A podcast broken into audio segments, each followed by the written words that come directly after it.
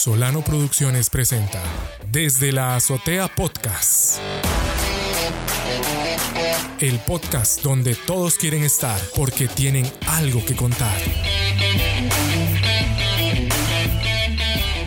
Muy buenas estimados oyentes del podcast Desde la Azotea. Eh, les damos la bienvenida a un episodio más del podcast, cuarta temporada, episodio colaboración con la Universidad de Costa Rica. Hoy tenemos el privilegio, el agrado de contar con el ingeniero Fabián Abarca Calderón. Él es profesor en la Universidad de Costa Rica. Obtuvo el bachillerato y licenciatura en ingeniería eléctrica en la Universidad de Costa Rica. Además, cuenta con una maestría en comunicaciones inalámbricas y procesamiento de señales de la Universidad eh, del Noreste de Boston, bajo el auspicio de la beca Fulbright. Sus áreas de interés son las comunicaciones inalámbricas con aplicación en redes de área personal y corporal, y además el análisis de datos. Profesor Fabián Abarca Calderón, bienvenido al podcast desde la azotea. Muchas gracias, don Juan Carlos. Encantado de estar por acá con usted y con las personas que nos escuchan y que nos ven también ahora y, encantado de compartir este, los temas que vamos a discutir hoy. Profesor, muchas gracias. Eh, un episodio más ahora con la Universidad de Costa Rica y hoy vamos a tratar un tema del cual usted es un experto, un, un referente para que nos pueda conversar, platicarle al oyente de este tema y que pueda la persona que nos escucha empaparse más del tema de las telecomunicaciones. Y nos gustaría que por favor, eh, en primera instancia, nos regale una respuesta hacia la interrogante ¿a qué nos referimos cuando hablamos de telecomunicaciones? Perfecto, muchas gracias. Sí, es tema definitivamente fascinante para mí y creo que con unas implicaciones muy importantes hoy en día. Y, aterrizando más una definición, creo que todos tenemos alguna intuición sobre lo que es telecomunicaciones. Hoy nos gusta, todos tenemos una intuición acerca de lo que son las telecomunicaciones, sin embargo nos gustaría definirlo eh, más en general como un conjunto de sistemas y tecnologías encargadas de la transmisión de, información, así tal cual. Cuando se combina con sistemas que procesan esa información, también se utiliza mucho el término TIC, tecnologías de información y comunicación, que engloba todas esas tecnologías eh, con las cuales podemos este, procesar información, capturar información, eh, incluye nuestras computadoras, por, eh, cierto, y además la infraestructura que se encarga de transmitir, esa información, ya sea de, aquí a, 200 metros o de aquí a literalmente el otro lado del mundo. esas son las telecomunicaciones, ese conjunto de, sistemas y tecnologías que son complejísimas y, y que podemos ampliar más, más adelante. Efectivamente, profesor, efectivamente. Y nos gustaría seguir avanzando en el tema que nos pueda platicar sobre los campos de acción de las telecomunicaciones. Sí, bueno, quizá una forma de abordar esta, esta pregunta es pensar un poquito también en la historia de las telecomunicaciones.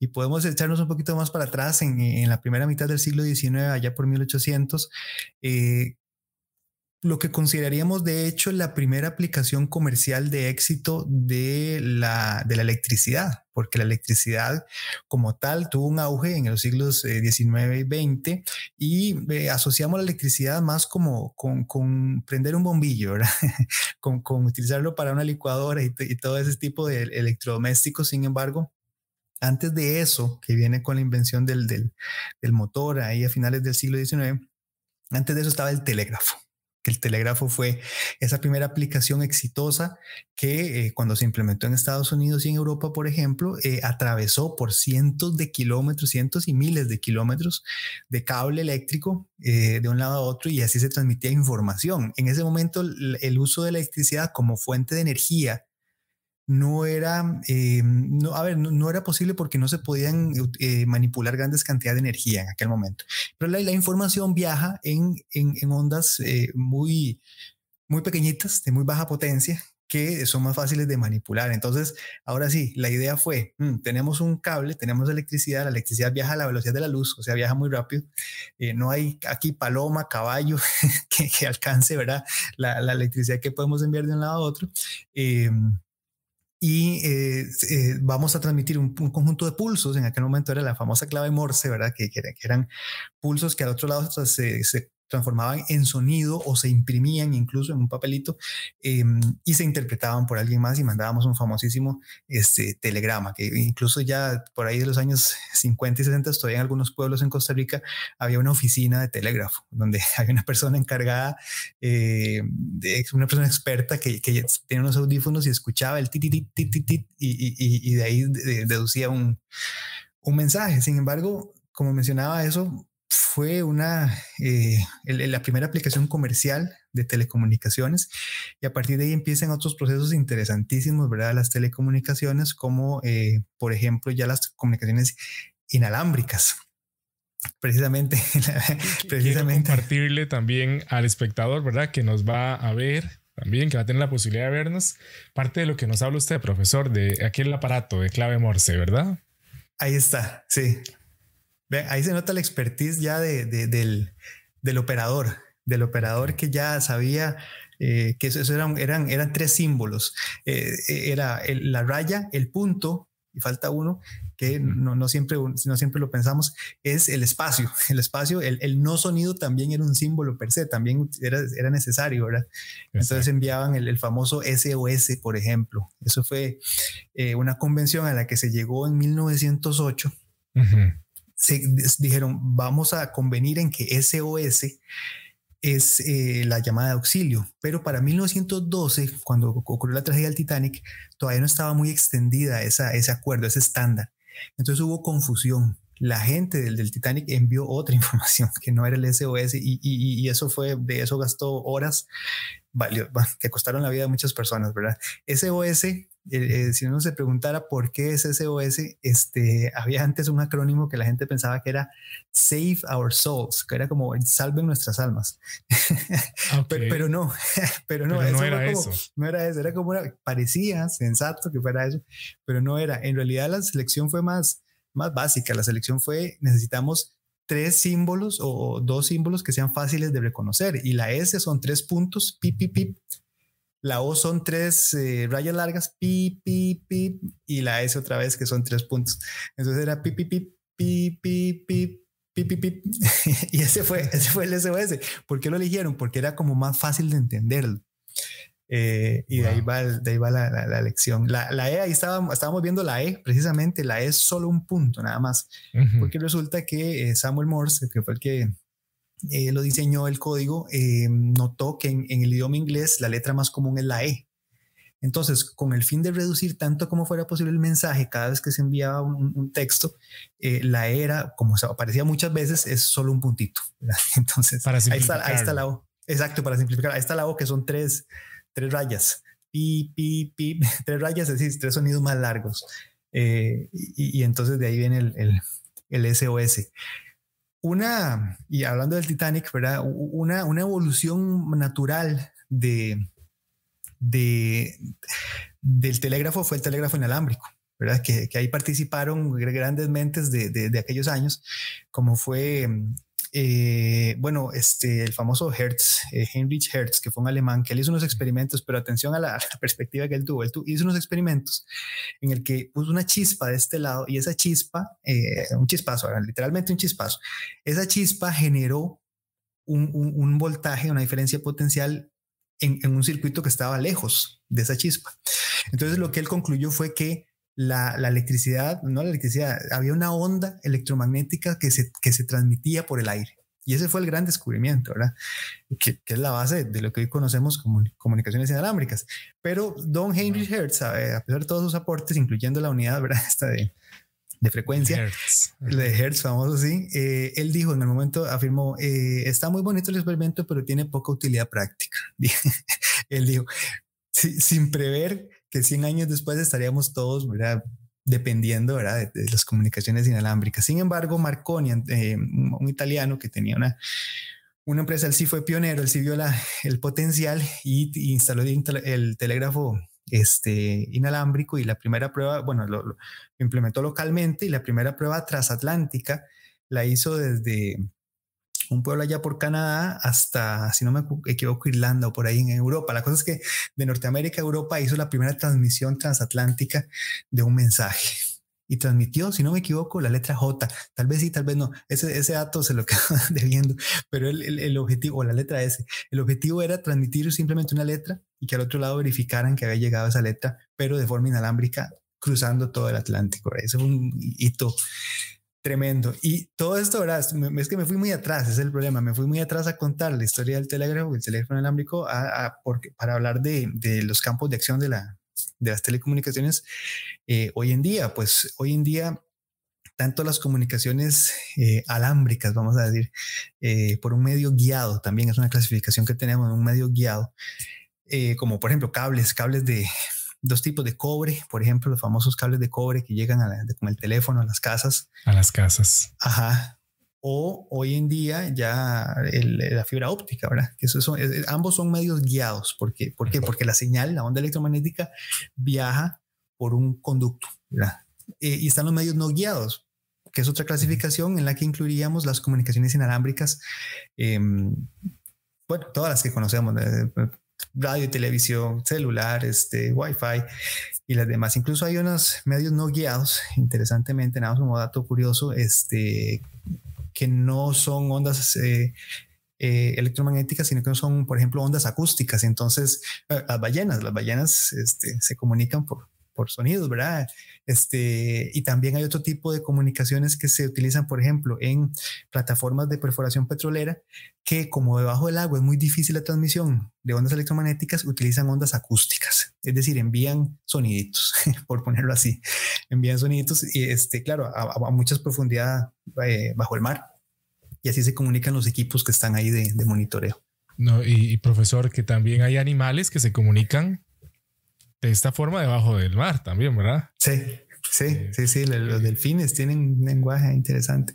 Las ballenas también, ¿verdad? Las ballenas, las ballenas. El ser humano ha logrado copiar parte copiar. del sistema de ellos, ¿verdad? Exactamente, copiar y lamentablemente irrumpir también, porque hay gente que ha estudiado el, el tema del, de, de, del ruido que estamos introduciendo en los océanos. Incluso este, yo sé que Melania Guerra, la conocemos, eh, eh, científica costarricense, que la conocemos más por este, otros aportes eh, y por difusión de la ciencia. Ella estudió este, también el fenómeno acústico debajo del agua y cómo está irrumpiendo la actividad humana a los ecosistemas marinos, ¿verdad? Porque incluso en, ya no lo que ella hizo, sino por ahí escuché también que este, habían dejado de cantar algunas ballenas, habían dejado de comunicarse, lo cual es lamentable y representaba una irrupción este, nuestra. Otro ligero desvío que hicimos. Había que decirlo porque, claro, ¿verdad? es muy importante. Un dato no menor. No menor. Gracias, profesor.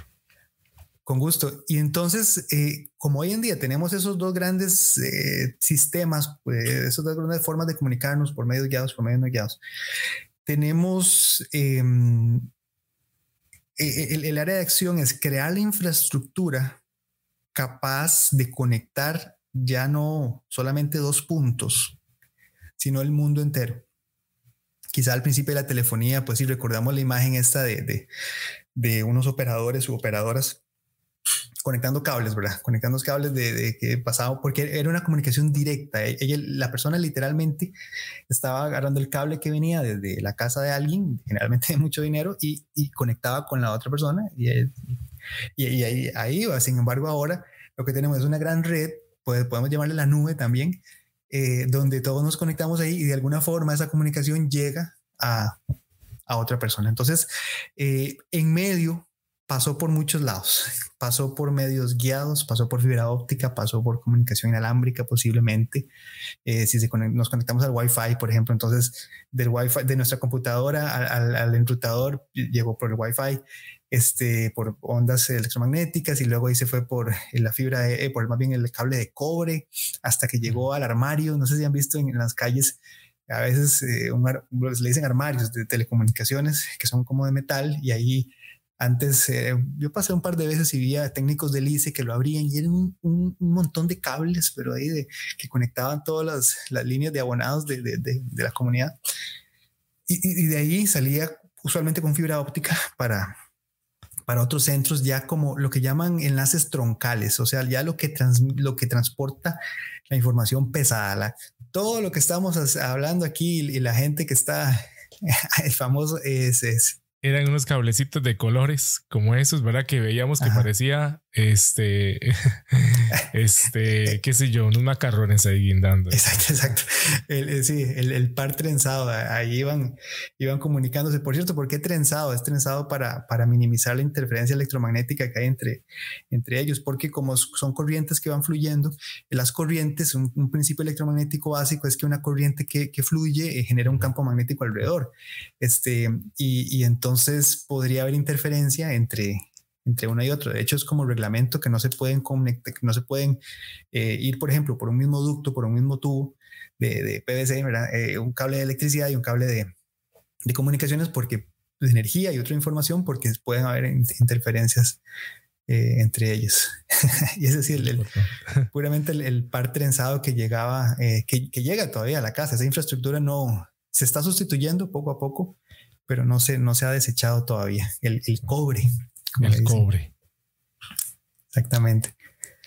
y bueno, entonces ya como para ir cerrando un poquito esa, esta, esta noción de las áreas de acción de las telecomunicaciones, tenemos las personas eh, desde el punto de vista profesional, gente dedicada a los dispositivos, gente dedicada a la conexión del cliente, a la conexión, esa, esa, última parte este, del cliente, por ejemplo, como el Wi-Fi, con, con con el, con, se conecta con lo que llaman ISP, el proveedor de servicios de Internet, eh, que ya tiene otra, otra infraestructura propia que además se conecta con el resto del mundo. Costa Rica, por ejemplo, tiene conexión a través de al menos dos o tres cables submarinos de fibra óptica. Eh, uno en el Caribe se llama el Maya, Maya 1, que es un, es un anillo que empieza en Miami y le da la vuelta como por 24 puertos del Caribe Guatemala, Honduras, Nicaragua, Costa Rica, Panamá, y creo que Colombia, Venezuela. Me parece que por ahí por el Caribe, la cosa es que llega finalmente a, Miami de nuevo y, entonces este, ya se hizo el anillo. Por ahí, por ahí pasan todos los videos de gatos que vemos y, todos los, todas las fotos de Instagram que, que, que, vemos o cualquier red de preferencia pasan por ahí junto con el Arcos, el Arcos que, que llega más bien a Punta Arenas, a Caldera.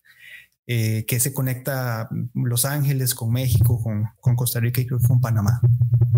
Eh, y a nivel global hay una red tremenda. Por cierto, y ahora que, tenemos la oportunidad de, que nos estén viendo, ¿cómo es más o menos un cable de, submarino que, que, transmite toda esa cantidad de información exagerada? es como de este tamaño, o sea, es pequeñito, es, es qué sé yo, 5 centímetros de, diámetro.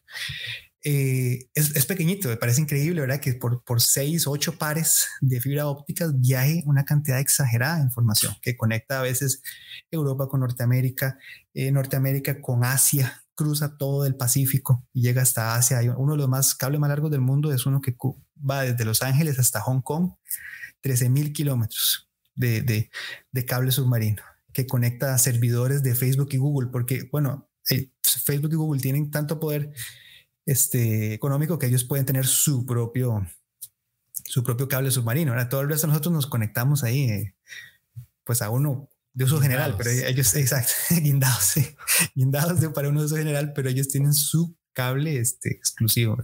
vamos a ver una, una, imagen, profesor, si le, parece, sobre qué trata de mostrar algunos cables submarinos existentes. Ah. Eh, eh, bueno, es una imagen, ¿verdad? Que intenta dar una idea, ¿verdad? De lo que ocurre a nivel eh, submarino. Sí, increíble. parecen los cablecitos, aquellos trenzados también de colores. en la imagen que vemos, ¿verdad? que, la colorearon mucho. Sí. Este, pero bueno, esto es lo que nos está hablando, profesor. De esta, de esta forma estamos conectados los seres humanos también. De esta forma estamos conectados. Esto es un desarrollo más reciente. Antes se hacía conexión satelital. Si queríamos conectarnos, por ejemplo, de, de Asia a, Norteamérica, se utilizaba conexión satelital, que bueno, fue un progreso importante del siglo XX en el que pudimos colocar satélites de telecomunicaciones. Lo que pasa es que la confiabilidad no es la misma y la capacidad de trasiego no se compara. Eh, hoy en día prácticamente solo eh, para emergencias, para noticieros, eh, se utilizan los, los enlaces satelitales, pero además tiene una latencia importante, una latencia que se nota en televisión. No sé si se dice, compañeros, este, que en Washington nos reporta fulanito de tal y la persona se queda así pensándolo, no, no se queda haciendo nada porque no ha escuchado él todavía. Falta que la comunicación vaya hasta el satélite, baje, se procese todo y él escucha y, en ese momento ya es que él habla y cuando él habla otra vez sube al satélite, baja y ya no llega a nosotros. Entonces por eso vemos esa latencia eh, cuando hay una comunicación ahí entre eh, transcontinental, por ejemplo que no es lo idóneo, pero era, lo que había en su momento y casi que únicamente de manera robusta, ¿verdad? Sí. ahora, vemos, ahora vemos esta imagen que la vamos a ampliar un momentito y, y, bueno, vemos que, que, que hay muchos ahora sí. cables de este tipo que, que nos conectan. Totalmente, sí, totalmente. Y dependemos de eso. Si, si alguno de ellos este, tiene un una interrupción, se nota y, y todos brincamos, ¿verdad? que a veces se rompen también, ¿verdad? Sí, Sí, sí, sí. Ok, profesor. Bueno, estamos, estamos aprendiendo mucho con usted, profe. Estamos, seguimos, por favor. Sigamos. Porque todo esto va a traer y ya un futuro que muchas personas eh, de edad avanzada, edad madura, dicen esto nunca me lo imaginé, esto, por favor, la gente que, que nació y vio llegar al país el teléfono alámbrico, aquel de disco, que ahora está en museos inclusive. Este, la gente dice, no me, no, y que todavía vive, porque esto es reciente, siglo XX tampoco, ¿verdad? Fue en el siglo XV.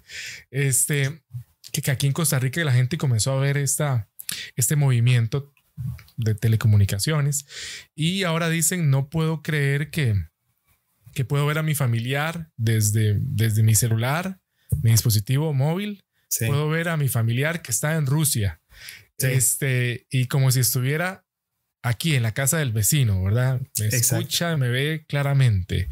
Bueno, profesor, nos gustaría que nos siguiera conversando sobre esto para también ir entrando a lo que va a ser en los próximos 20 años las telecomunicaciones. Sí, de acuerdo, de acuerdo. Este, a, propósito de, de, esa, de, esa, de esa maravilla que, tenemos, este, eh, mi abuelo paterno tenía la frase, ¿cómo harán eso? Porque un día él, le pasaron el teléfono y estaba hablando con su hijo en Canadá, pero eso fue en los 90. Él, él se preguntó con toda razón, ¿cómo harán eso? ¿Cómo, cómo harán para, para, para transmitir de un lado a otro? Que, que, y hoy en día, que además tenemos las videollamadas como en este momento, eso es poco menos que una bola de cristal, ¿verdad? Las bolas de cristal mágicas que, que tenían en, la, en, los circos, eh, no sé, ya hace, hace 300 años. Este, eh, antes lo imaginábamos como fantasía, como magia, pero ahora no tenemos que perder la perspectiva de que este, eh, es, es una realidad. Es una realidad, sin embargo, estamos en las etapas tempranas y eso con la pandemia ha sido pues un reto importantísimo. La pandemia ha forzado una transición hacia la virtualidad que ya estaba sucediendo, pero nadie estaba contemplando que sucediera tan abruptamente. ¿De acuerdo? Entonces, las personas que, por ejemplo, juegan, eh, yo no soy uno de ellos, pero, pero los que juegan eh, videojuegos en línea, este, multijugador, masivos, ¿verdad? Que son literalmente cientos de miles de personas, este, que al día que, que, juegan e, e, eso, ya estaban avanzando mucho en eso, ya ellos tenían, por ejemplo, este, comunicación por chat, por, por, por audio, por, hasta por, por video también, y estaban interactuando entre sí en un espacio virtual, un espacio que no, no era físico, ¿de acuerdo? Sin embargo, nuestros espacios de trabajo de, y de educación y también incluso de, de comercio em, sucedían físicamente. Entonces nosotros íbamos al pupitre, nos sentábamos en el pupitre y ahí no, necesitábamos ningún medio porque el profesor estaba o la profesora estaban eh, enfrente y los escuchábamos y listo. Sin embargo, de repente tenemos que hacer esta transición y eh, nos encontramos con esta virtualización. ¿Qué pasa? hubiera pasado? Una pregunta interesante. ¿Qué hubiera pasado si esta pandemia sucedía 10 años antes? Creo que aparte de la catástrofe en salud que, que, que es eh, hubiera sido una catástrofe peor en términos de, de, salud, de educación y de trabajo. Eh, hoy en día ya es difícil para muchas personas. Por ejemplo, en este momento cancelaron las, las lecciones para la educación pública. Eso, eso, es, eso es grave. Eh, pero hace 10 años hubiera sido peor. Hace 10 años no teníamos capacidad de sostener una llamada con video por, por todo, por, por tres horas, como hoy en día. Pero hoy estamos como en el puro límite. Entonces, sí se puede, pero depende de qué conexión tiene la gente. Y, en este momento es uno de los grandes retos que tenemos. Pues una condición, es, una conexión muy asimétrica. Hay gente que tiene buenos recursos de conectividad y hay gente que no tiene buenos recursos de conectividad. Y que, y que además una familia de cuatro personas y todos tienen que conectarse al mismo tiempo y no alcanza no alcanza ancho de Entonces, e, e, eso, bueno, se, pega, dice, el inter, dice las personas, es que se pega. Es, es así. Es que se pega. Es que se pega y tienen razón. Es decir, este, es, es, es complicado. Em, eh, también. Eh, la realidad es que se pega o no. ¿Qué está ocurriendo ahí? ¿Qué está ocurriendo en ese cable? sí, sí, no, no, no exactamente que se pega. A veces eh, en la electricidad se utiliza mucho la analogía hidráulica, o sea, comparamos con el agua como que el agua va y viene como si fuera una señal. En este caso, el agua sí se puede pegar, el agua, el agua puede haber que ya no pase. Aquí no, aquí, aquí es que hay tantos fenómenos o tantos protocolos y, transformaciones que están sucediendo en medio de la comunicación que en algún punto este, ya deja de, de, fluir bien. Por ejemplo, el video que estamos transmitiendo pasa por varias etapas de compresión de forma tal que hagamos el video lo más pequeñito posible para enviarlo. Y no sé si lo han notado en, sus conferencias, eh, que a veces se ve como muy pixeleado, a veces se ve mejor, y eso depende un poco de la circunstancia. El, sistema decide, tenemos una buena conexión, ok, enviemos la, enviemos la mejor calidad posible. Tenemos mala conexión, bueno, es preferible ver pixeleado, pero continuo, que, que no ver nada, o sea, que se esté cortando. Entonces toma esas decisiones muy a menudo, pero hay momentos en el que el ancho de banda es tan pequeñito. El flujo es tan pequeñito que, ya no alcanza ni para enviar el video, se corta. El, sistema, no ustedes no saben, el sistema hace tremendos esfuerzos para tratar de reconstruir la voz, hace, aplica un montón de algoritmos para tratar de salvar la situación pero a veces simplemente no da, no da y, entonces lo que pasa es que se corta o, el video que hay eh, típico, que uno queda con un gesto ahí medio extraño y queda congelado. Eh, nunca queda con un buen gesto. No, exacto. Nadie, queda guapo ahí cuando queda congelado. Em, y, entonces ya, ya no puede porque el ancho de banda, usualmente la métrica es el ancho de banda, el ancho de banda no permite el paso de varias comunicaciones y eso cambia, cambia segundo a segundo, literalmente cambia segundo a segundo, dependiendo de las condiciones de la red de las condiciones locales de, por ejemplo, donde estamos nosotros, si alguien prende el horno microondas, literalmente, ahí hay afectación y estamos conectados al Wi-Fi. Eh, si a nivel local, por ejemplo, eh, bueno, resulta que hay un partido muy importante y todo el mundo está viendo ese partido en, algún lugar en Internet.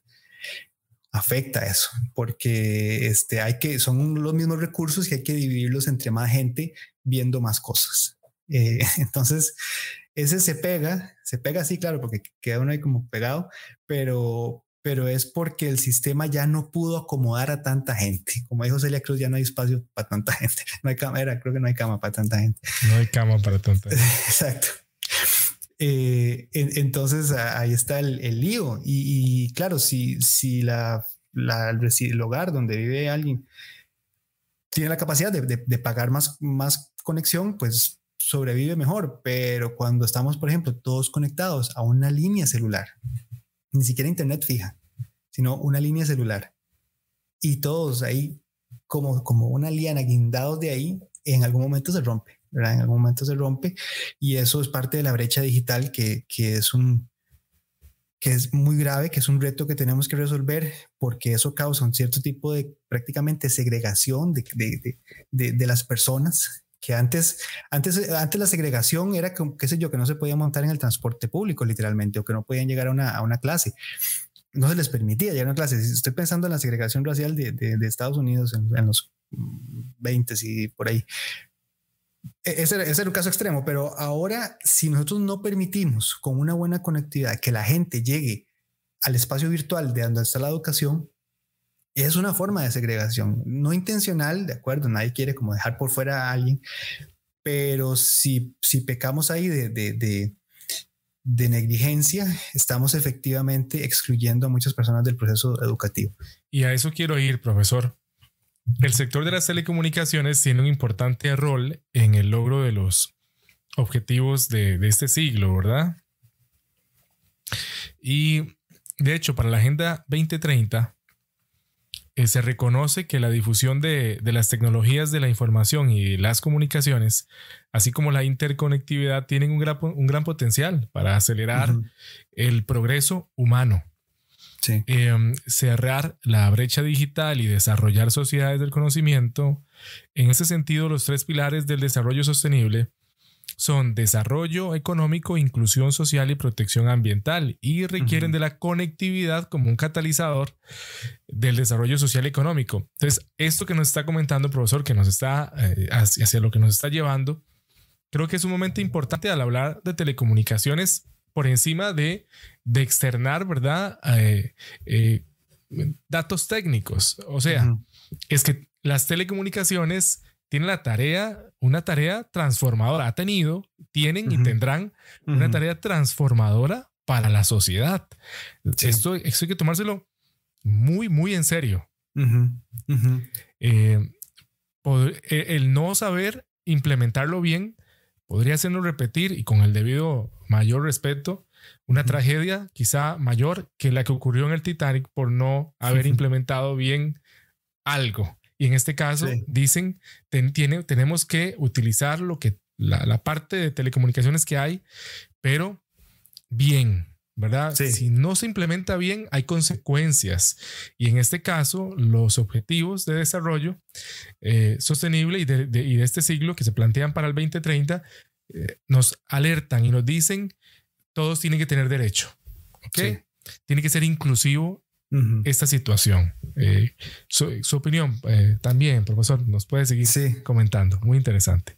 Sí, Juan Carlos, gracias. Sí, esa perspectiva es, es muy importante y tienen que participar de, de, de esta discusión muchas personas, por supuesto que de la área técnica, pero ante todo de la parte política y ciudadana. O sea, es, esto nos afecta a todos. Entonces, esto no es sobre, sobre la parte eh, definitivamente técnica de cómo se diseña una fibra óptica. O sea, eso influye porque eso finalmente se convierte en, en un habilitador. Exacto. Pero las decisiones que tomemos al respecto y la prioridad que le demos en los siguientes pasos que demos como, como país, eh, nos compete a todos. Usted mencionó la palabra ahí muy importante que es catalizador. Es decir, la, la acción climática, por ejemplo, la justicia social, este, el desarrollo económico, dependen de muchísimos factores. Eh, pero las telecomunicaciones como catalizador son importantes porque ya, yo, creo que ya, ya esto no tengo que convencer a nadie. Ya hablar de virtualización hoy en día es, todo el mundo sabe porque lo estamos viviendo. Eh, notamos que muchas de estas esferas de acción este, van a suceder virtualmente. Y entonces, ¿qué pasa si no tenemos la llave de entrada a esos espacios? Quedamos por fuera. Primero, en, en, en el país quedan excluidos algunas personas y luego nosotros como país podemos quedar excluidos de la discusión a escala global si no participamos de eso. Eh, algunos ejemplos, por ejemplo, en acción climática, eh, las telecomunicaciones pueden tener un rol importante en el uso eficiente de los recursos. Entonces, eh, la tecnología en general eh, por ejemplo, las ciudades inteligentes, este, se, se, se habla mucho de, de, de, ellas porque la urbanización es un fenómeno que no está, por detener, no está por detenerse pronto. En realidad, se menciona a menudo que en el 2050 70% de la población mundial va a ser urbana. Entonces, si vamos a vivir aglomerados así, eh, aglomerados no suena muy, muy atractivo, pero si vamos a vivir todos así, ahí este, juntos, eh, tenemos que hacer un uso eficiente de los recursos y las tecnologías eh, de información y comunicación van a ser clave eh, en ese aspecto. Luego la justicia social, bueno, la justicia social, de nuevo, no voy a tratar ni siquiera de aproximar una solución a eso, porque eso es algo que, que depende de muchas cosas, pero eh, si le damos voz a la gente, si le damos voz a la gente, podemos caminar, podemos empezar a construir consensos pero hay que primero darle voz a la gente. Y hoy en día no es solo el que grita más duro. Eh, digamos que los griegos se, se reunían ahí y ahí era pura, a pura voz, pero hoy en día es literalmente cómo me conecto yo, cómo emito mi, mi criterio desde mi computador, desde mi celular. Este, y, y bueno, pues ahí está la, la, importancia de darles espacio a la gente. Esa discusión ha, eh, ha, sucedido a la hora de, por ejemplo, discutir la radio y la televisión, porque la radio y la televisión este, se transmiten o se transmitían eh, todavía, pero, pero ahora viaja mucho por cable, pero, pero se transmitían en, por el espectro radioeléctrico, que no lo he mencionado hoy, pero el espectro radioeléctrico es... Eh, eh, es, es, el aire y es del, es del, Estado, es de todos, es de todos los costarricenses que lo damos en concesión para que algunas este, empresas o instituciones estatales lo utilicen para transmitir información, ¿de acuerdo? A mí, por alguna razón, me, me gusta pensar que, que esta frase de, de, del poema de Jorge de Bravo que dice este, que el aire no es de nadie, nadie, nadie, este, y, y todos tengan ¿Cómo es? Todos tienen su parcela de aire. Yo sé que Jorge de Bravo no está hablando del espectro eléctrico, yo sé que estoy casi seguro que no, pero de, alguna forma. Muy seguramente. Muy seguramente. Pero se, pero se aplica lo que va a decir. Creo que ya sabes.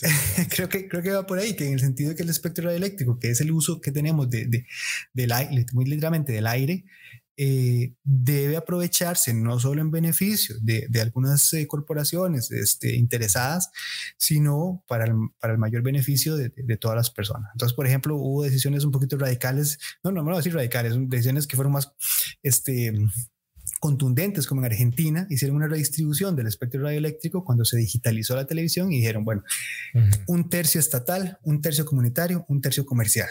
Y eso fue un poco eh, así, dijeron, ah, vamos, aquí no se ha logrado, por ejemplo, la, la, radio, eso fue para la radio, perdón, eso fue para la radio, aquí la radio no se ha digitalizado todavía, es una discusión que sigue, que sigue ahí, que sigue ahí, pero este es el punto de darle espacio, darle voz a la gente. Hoy uh -huh. la voz no es exclusivamente por medio de la radio. Ejemplo, este podcast. Este podcast está sucediendo.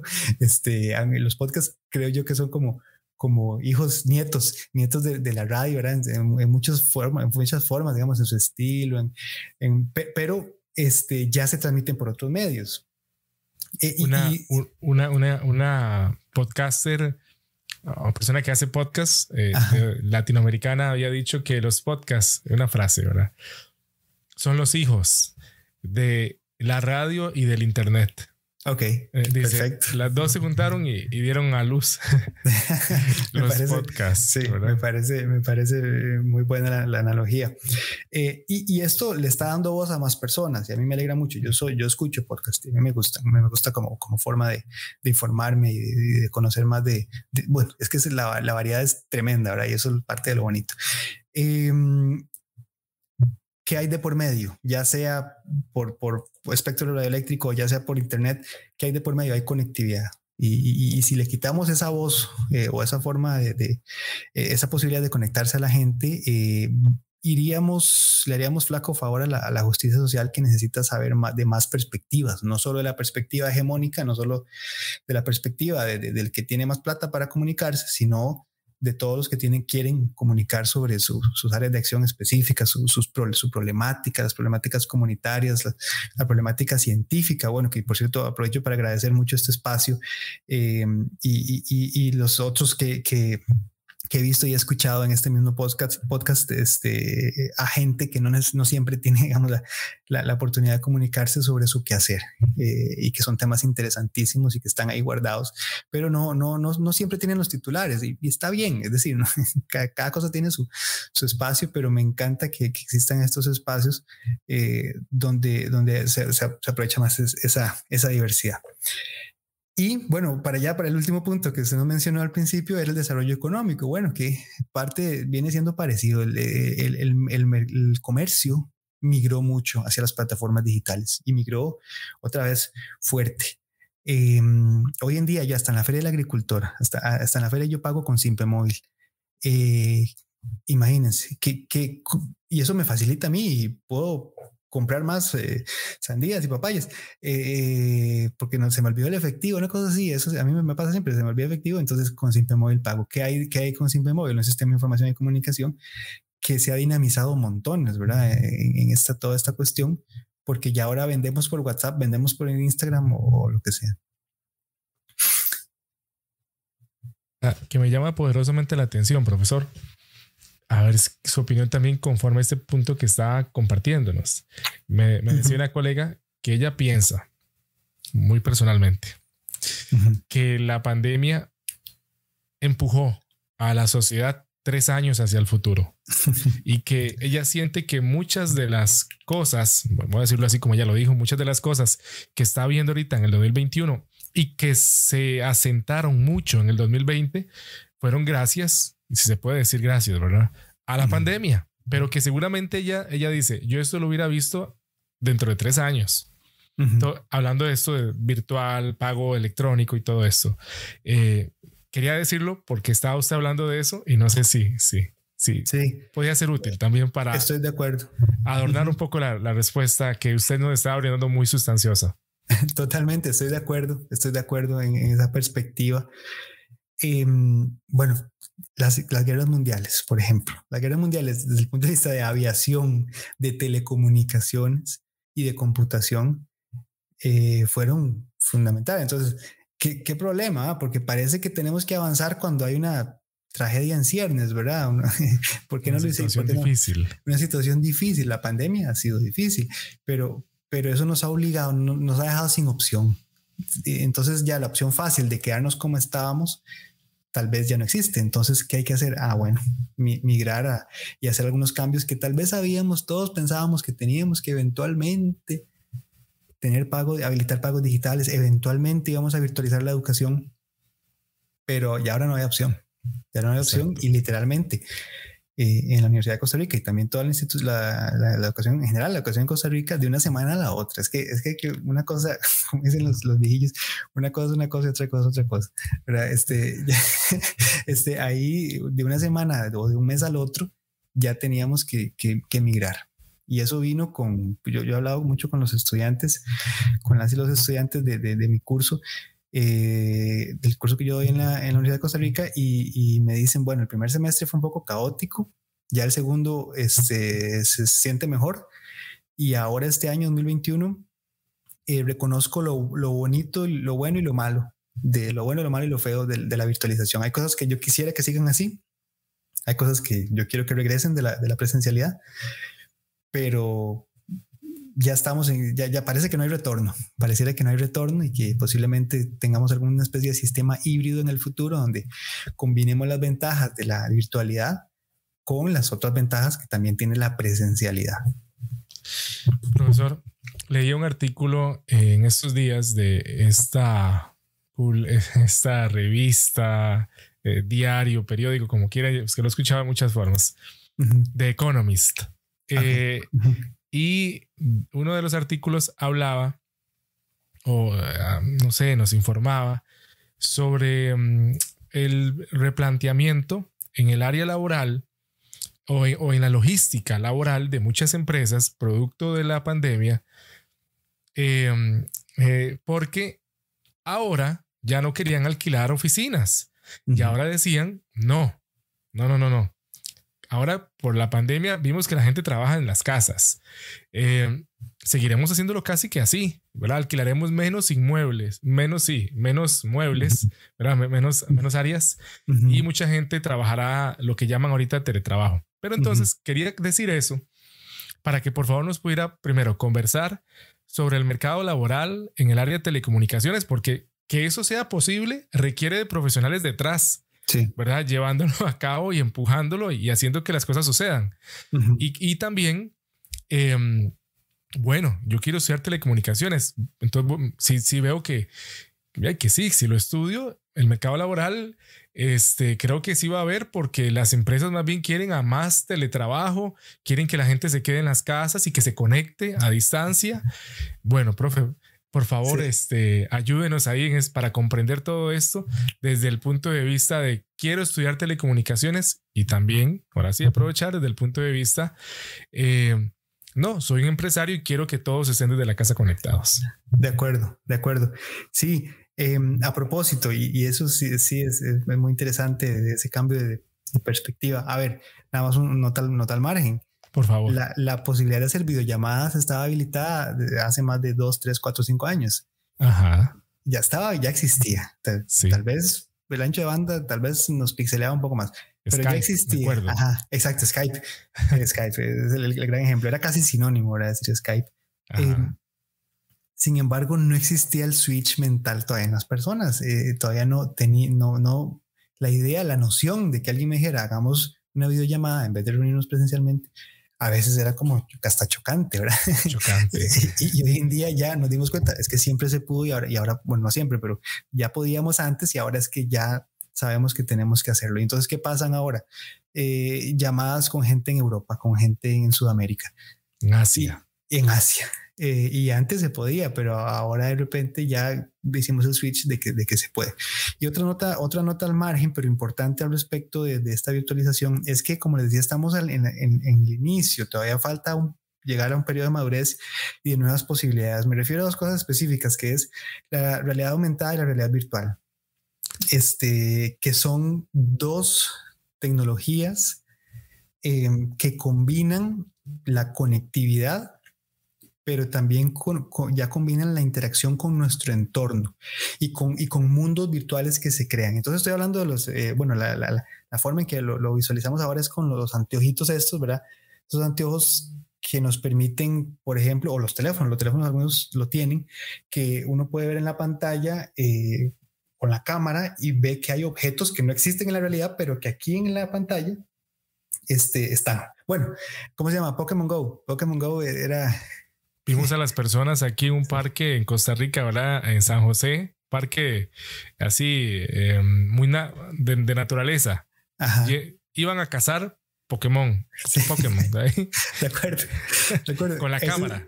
Con la cámara, sí. Y, te encontraron uno por allá eh, muy exótico y la gente corriendo literalmente, ¿verdad? Exacto. Este, exacto.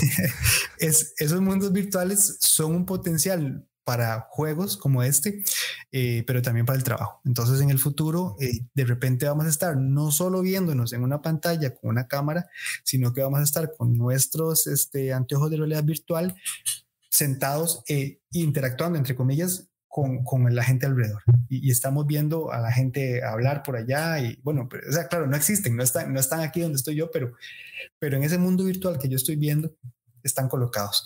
Claro, eso demanda un poder computacional que todavía no tenemos, o por lo menos no está disponible para todas las personas, eh, y demanda un nivel de conectividad también eh, grandísimo, que, este, que todavía no existe, pero podemos imaginar que de aquí a, no, no voy a decir un número, pero de aquí a unos años, eh, ese va a ser el siguiente paso de ese mix de, de, de, de lo físico y lo virtual, y bueno, la realidad virtual. Profesor, podríamos asociar yo sé que sería muy anticipado, pero asociar ese momento de conectividad eh, necesaria para esto que nos comenta con, el famoso 5G. Sí, sí, eh, sí, respuesta definitiva. Eh, sí, en parte, en parte, 5G resuelve un conjunto de problemas específicos. Em, en, este caso, Em, por ejemplo, la fibra óptica que llegue hasta nuestra casa sigue siendo la solución más buena. Es ahí, a ver, alámbrico versus inalámbrico gana, gana alámbrico casi siempre.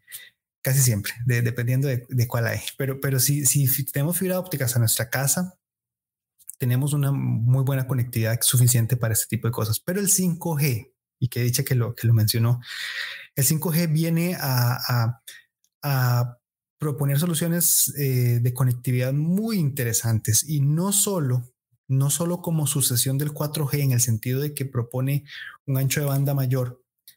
Em, eso es una evolución, ¿verdad? Pero es una evolución más, más lineal, no, no, no es, este, es decir, como que antes teníamos esta conexión, ahora tenemos más conexión eh, y nos permite ver más videos de gatos y en mayor calidad.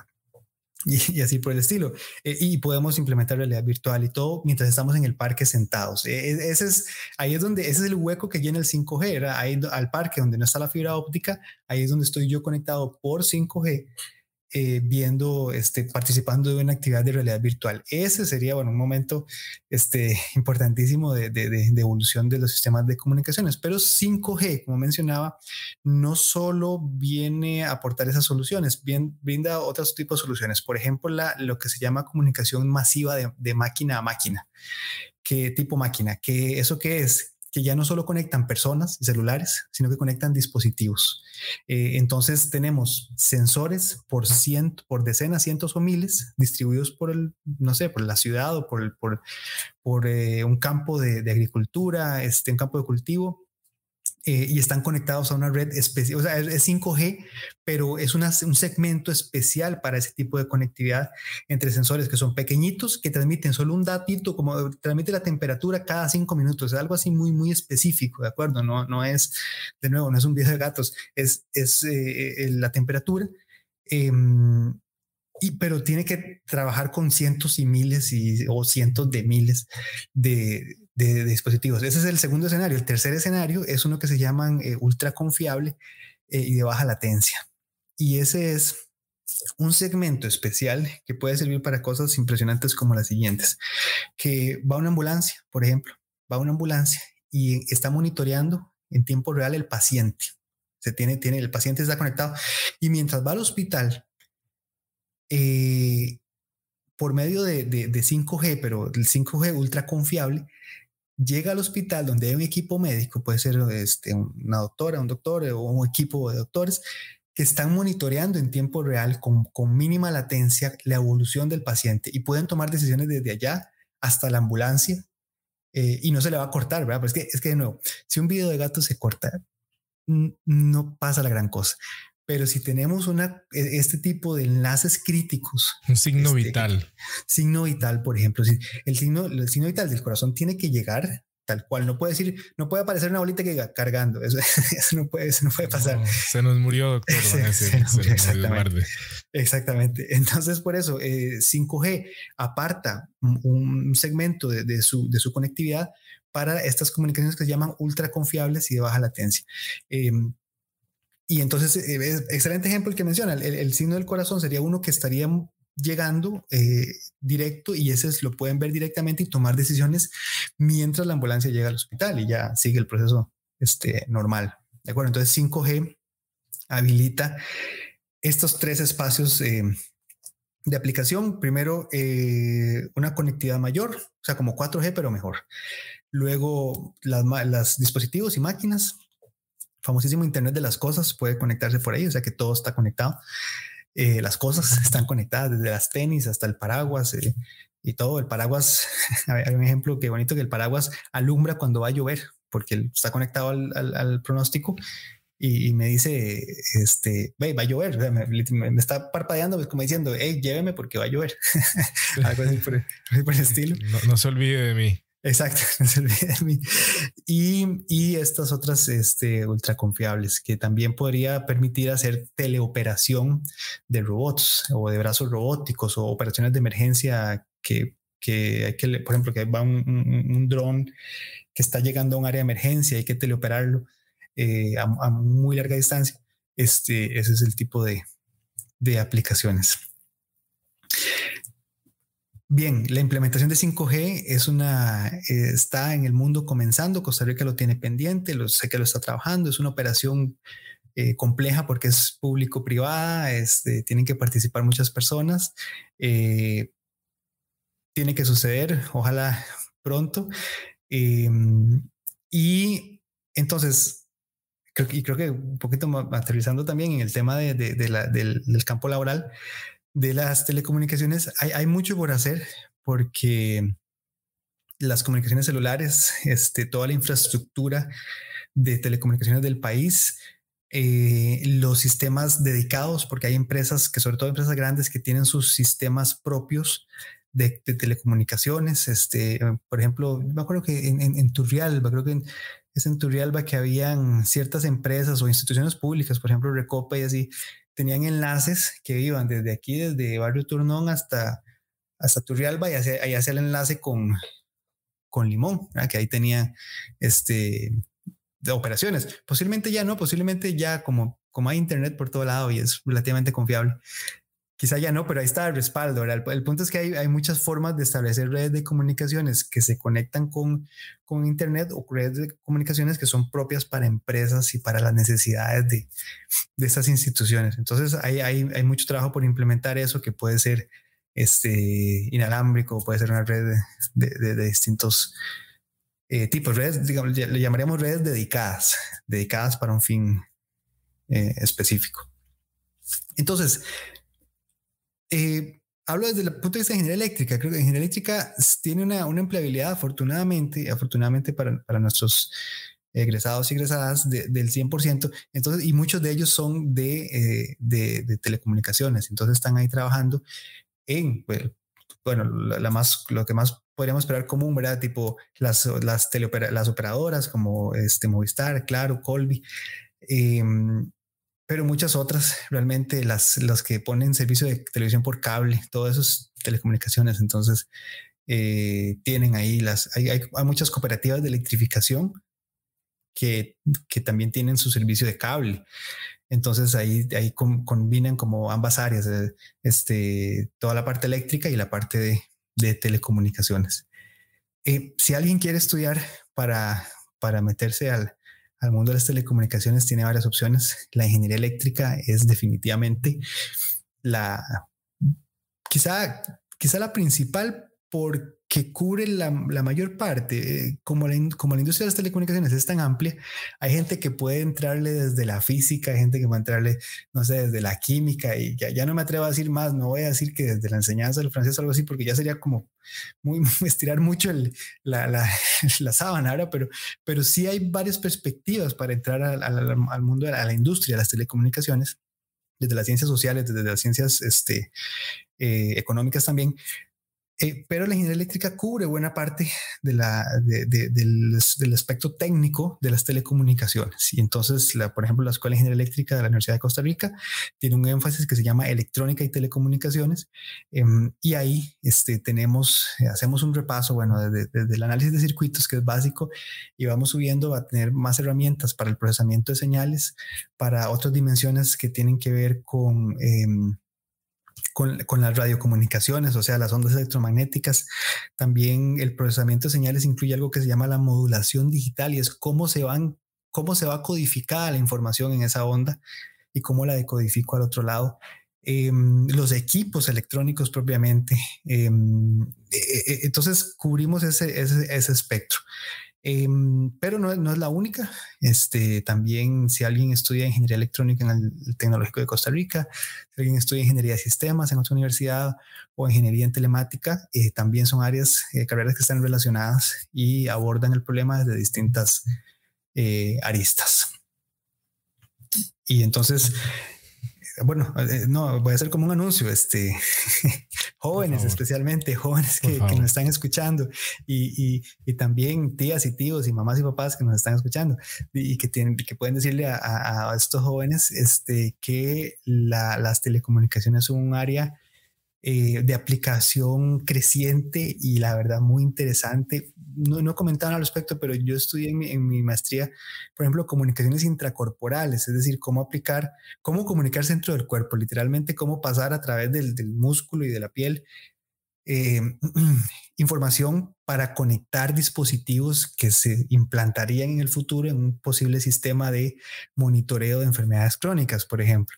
Y eso está empezando, está empezando apenas, ¿verdad? Entonces, eh, vemos que hay distintas formas de conectar las telecomunicaciones con otras áreas de interés, eh, áreas de la salud, áreas del deporte, por ejemplo.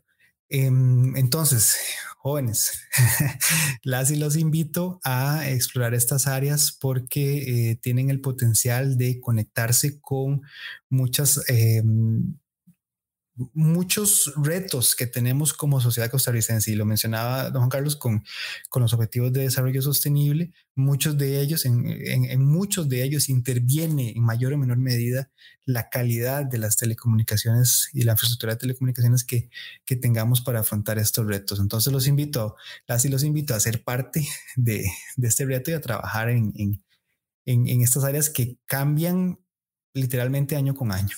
Entonces, eh, será, será un reto importante que, tengamos para trabajar.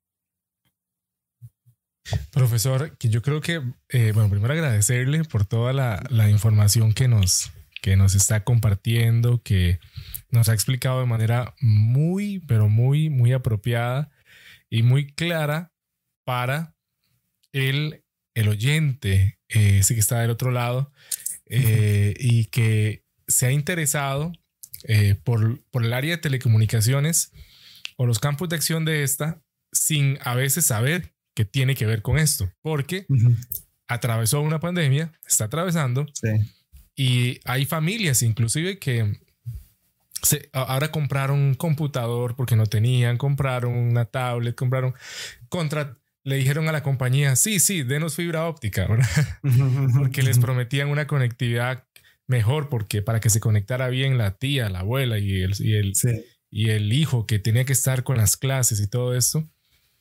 Y realmente a veces no saben de dónde viene todo esto, qué rama, qué área de la ciencia está eh, habilitando, permitiendo que esto siga y continúe. Entonces es muy importante ir educando a las personas em, en esta área y bueno, con usted es un gusto. Yo creo que también, se mencionó ahorita algo, eh, que, ojalá que quede para otro episodio, y son esas técnicas, voy a leerlo así porque es un artículo que, que por ejemplo, en Google Académico lo, se puede accesar de forma sencilla, aunque creo que no fue tan sencillo hacerlo.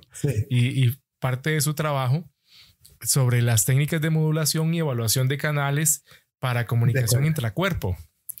Eh, y entonces creo que en algún momento nos va a tener que, por favor, platicar de, de ello. Eh, y creo que es parte, ¿verdad? Como ese, como ese, ese episodio que vendrá luego para seguir hablando, hablando de telecomunicaciones eh, con un énfasis muy especial que, que usted, pues imagínese, ¿verdad? Es, es la voz cantante en este aspecto.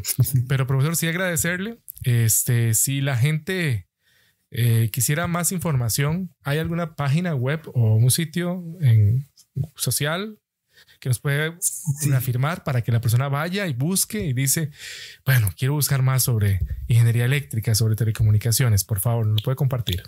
De acuerdo, sí, muchas gracias. Eh, muchas gracias, don Juan Carlos. Aprovecho este, em, a empezar apenas agradecerle la, oportunidad de, de, estar acá.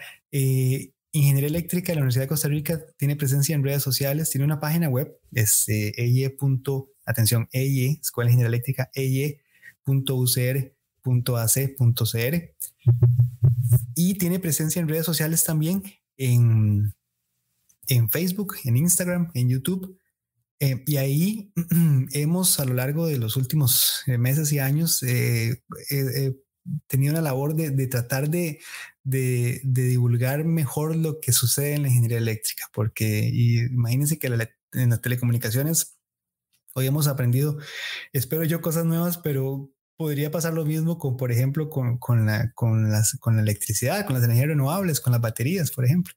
Entonces, ahí hemos tratado de mantener ese, ese contacto con, con, la gente y estamos muy atentos también, si ustedes quieren por, por chat, este, eh, hacer una pregunta específica, si están interesados, quieren entrar a la Universidad de Costa Rica, este, por ahí podemos atenderlos también. Este, siempre hemos estado como muy, atentos eh, y además ahora con la virtualidad, porque antes eh, todos íbamos a, secretaría a la ventana a hacer una pregunta, a visitar a, Margie, pero ahora no está la, la, opción, entonces Margie nos contesta por Facebook y, y, Margie le pregunta a los profesores que haya que preguntarles cuando hay preguntas más este, específicas.